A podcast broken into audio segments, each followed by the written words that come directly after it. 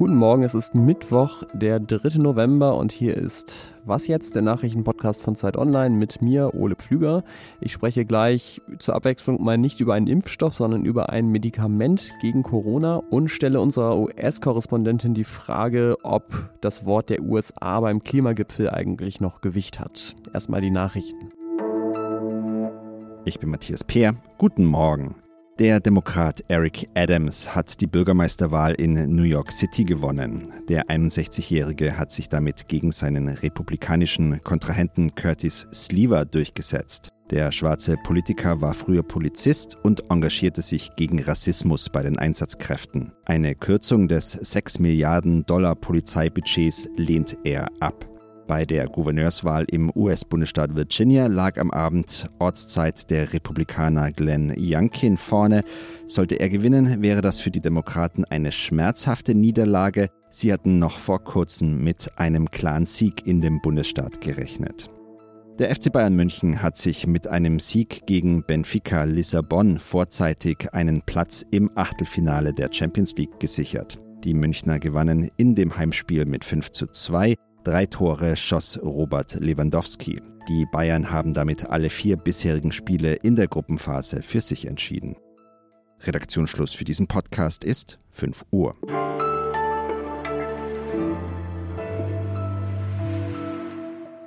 Noch immer stirbt jede vierte Patientin bzw. jeder vierte Patient, der mit Corona auf der Intensivstation landet. Und das liegt unter anderem daran, dass es nach wie vor keine wirklich effektiven Medikamente gegen Covid-19 gibt. Warum das so ist und welche Mittel vielleicht trotzdem bald Abhilfe schaffen könnten, darüber spreche ich jetzt mit Tom Katwinkel, der Autor ist für unser Wissensressort. Hi Tom. Moin Ole. Impfstoffe sind ja ziemlich schnell und auch in großer Zahl entwickelt worden. Warum ist das denn mit Medikamenten offenbar nicht so einfach? Ähm, zum einen steckten die Impfstofftechnologien schon vor der Pandemie in den Startlöchern. Also da ist schon eine ganze Menge an Grundlagenforschung gemacht worden, sodass als die Pandemie kam, die Aufgabe war, die vorhandene Technologie, also diese mRNA-Technologie, auf das Spike-Protein anzuwenden. Und in diese Entwicklung ist natürlich eine ganze Menge Geld und Ressourcen geflossen. Denn rein vom Ansatz ist es natürlich viel sinnvoller, eine Erkrankung präventiv zu verhindern, als sie erst dann zu behandeln, wenn sie schon ausgebrochen ist. Das andere ist, dass es einfach unglaublich schwer ist, ganz allgemein, wirksame und zielgerichtete Medikamente gegen Viren zu entwickeln. Bei Bakterien ist es ja zum Beispiel so, die sind im Vergleich zu Viren deutlich größer und die vermehren sich selbstständig außerhalb der Zellen. Und da gibt es einfach eine ganze Menge möglicher Angriffspunkte, wo so ein Medikament sagen kann, Mensch, den Prozess unterbinde ich. Bei Viren ist es so, dass die viel kleiner sind und um sich zu vermehren, ähm, verkriechen die sich in den Zellen. Ähm, deshalb ist das schwierig. Jetzt gibt es ja ein Medikament, das du auch in deinem Text besonders hervorgehoben hast, das heißt ähm, Molnupiravir. Das hat zwar den Nachteil, dass man es wahnsinnig schlecht aussprechen kann, aber es hat den Vorteil, dass es als Tablette genommen werden kann. Was ist denn ansonsten bisher darüber bekannt? Vorweg muss man eins sagen, das, was wir bisher wissen, äh, wissen wir eben aus einer Pressemitteilung vom Pharmaunternehmen selbst. Aber das klingt schon gut. Das Medikament wurde Patienten, die sich mit dem Coronavirus infiziert hatten und Symptome entwickelt haben, in den ersten fünf Tagen ihrer Infektion gegeben. Und das wurde bei einer Gruppe gemacht, äh, oder eine Gruppe hat dieses Medikament erhalten in der Studie und eine andere Gruppe hat ein Placebo erhalten. Und in dieser Gruppe, die das Medikament ähm, erhalten hatte, sank das Risiko für schwere Verläufe und Tod um 50 Prozent. Das heißt, das Medikament halbierte das Risiko für schwere Verläufe mit Covid-19.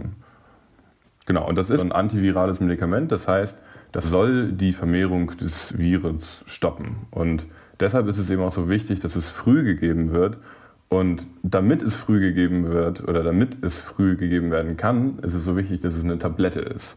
Ähm, Mittel, die wir bisher haben, also zum Beispiel so Antikörpercocktails, ähm, die haben nämlich das Problem, dass sie nur im Krankenhaus gegeben werden können. Was würde das denn grundsätzlich ändern? Also wäre das so ein Gamechanger? Endlich ein Medikament, ein gutes gegen Corona? Also was sie bislang nicht ändern, um mal so anzufangen, ist, ähm, dass die Impfung der einzige Gamechanger ist. Mhm. Die Impfung ähm, verhindert ja, dass in über neun von zehn Fällen, dass diese Erkrankung überhaupt erst schwer ausbricht.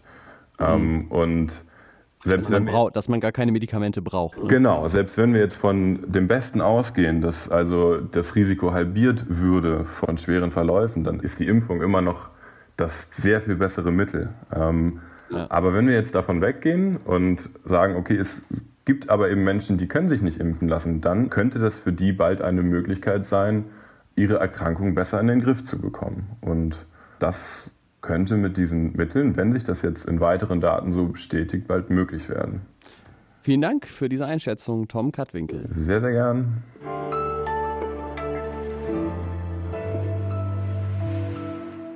Und sonst so?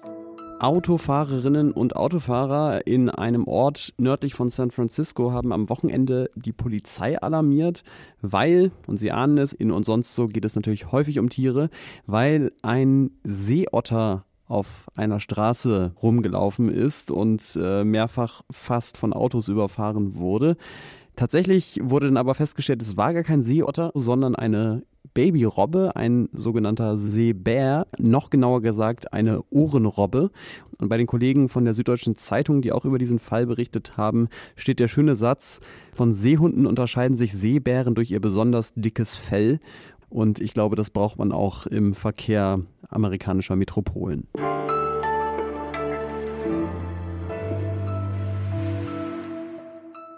Nach China sind die USA weltweit der zweitgrößte Emittent von Treibhausgasen. Das war der letzten Regierung von Donald Trump, vorsichtig gesagt, eher egal. Trump hat die USA ja sogar aus dem Pariser Klimaabkommen geführt. Aber das macht natürlich die Frage interessant, wie sich sein Nachfolger Joe Biden jetzt in Glasgow bei der Weltklimakonferenz verhält. Und darüber möchte ich jetzt sprechen mit unserer US-Korrespondentin Rika Havertz. Hallo. Hi. Unter Trump hatten sich die USA da ja im Grunde verabschiedet aus dem Kampf gegen die Klimakrise für vier Jahre. Wie viel Gewicht hat denn jetzt Ihr Wort eigentlich noch auf so einem Gipfel wie in Glasgow? Das Wort der USA hat natürlich immer noch Gewicht, aber wir alle wissen, durch diese Wechsel in der Präsidentschaft kann in den USA viel passieren. Trump hat das drastisch gemacht, du hast es gerade gesagt, er hat die USA aus dem Klimaabkommen von Paris geführt. Joe Biden hat dann an seinem ersten Tag im Amt das wieder rückgängig gemacht. Nun kann natürlich die Welt sagen, na ja, wenn Biden bei der nächsten Wahl oder wer auch immer für die Demokraten antritt 2024 nicht gewinnt und dann vielleicht wieder ein Republikaner im Weißen Haus sitzt, der wieder etwas anderes macht, stellt sich immer die Frage, wie verlässlich die USA noch sind. Aber im Jetzt und im Heute und in Glasgow ist Joe Biden ein US-Präsident, der etwas tun möchte. Er hat am Montag ja auch schon eine Rede gehalten und hat da bekräftigt, dass die USA ihre Kohlenstoffemissionen bis 2030 um 50 bis 52 Prozent unter das Niveau von 2005 senken werden. Und diese Maßnahme, so sagte Biden es, wird der Welt zeigen, dass die USA nicht nur wieder am Tisch sitzen, sondern hoffentlich mit gutem Beispiel vorangehen werden. Äh, genau, aber du hast jetzt gerade das Stichwort Verlässlichkeit schon fallen lassen und auch gesagt, Joe Biden will das tun. Die Frage ist ja, kann er denn und lässt ihn seine Partei? Gewisse Dinge kann er als Präsident natürlich durchsetzen über sogenannte Executive Orders, aber natürlich, wenn es größere Linien braucht, beziehungsweise wirklich konkrete Maßnahmen, dann braucht er Gesetze und dafür braucht er seine Partei. Und da hat er gerade innenpolitisch Probleme. Er möchte ja sehr viel für den Klimaschutz tun, sowohl in seinem Infrastrukturpaket als auch in einer sehr umfassenden Sozialagenda. Und beide Gesetze hängen gerade im Kongress fest, weil die Demokraten darüber zerstritten sind, wofür wie viel Geld ausgegeben werden soll. Joe Biden braucht aber diese Gesetze, um dann auch wirklich Wort halten zu können, auch auf internationaler Bühne und zu sagen, hey, hier wir die USA, wir liefern auch. Und deswegen ist es für ihn sehr, sehr wichtig, wenn er jetzt aus Glasgow zurückkehrt, dass er auch wirklich äh, diese Gesetze durchbekommt und die USA dann auch eben zeigen, dass sie nicht nur reden, sondern auch etwas tun. Dann lass uns doch nochmal rauszoomen aus der amerikanischen Innenpolitik und Großdenken weltweit. Ich habe ja China am Anfang schon erwähnt und zwischen beiden Ländern hat sich ja, ja schon eine gewisse Rivalität um Macht und Geld äh, entwickelt. Meinst du, das kann so einen Gipfel wie in Glasgow behindern, wo es ja dann doch darum geht, gemeinsame Sache zu machen?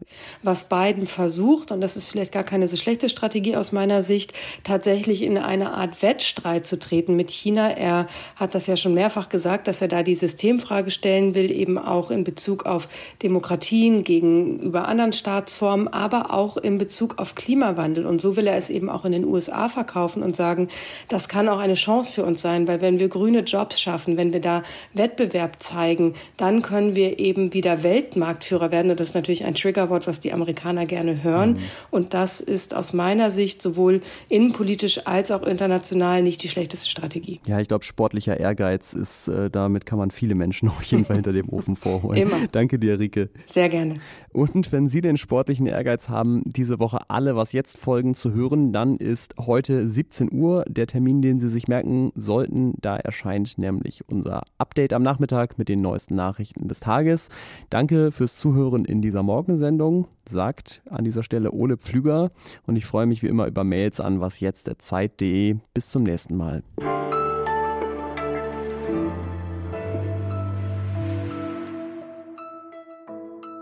Der Pharmakonzern Merck, ne? Genau, beziehungsweise in den USA und Kanada heißt der Merck.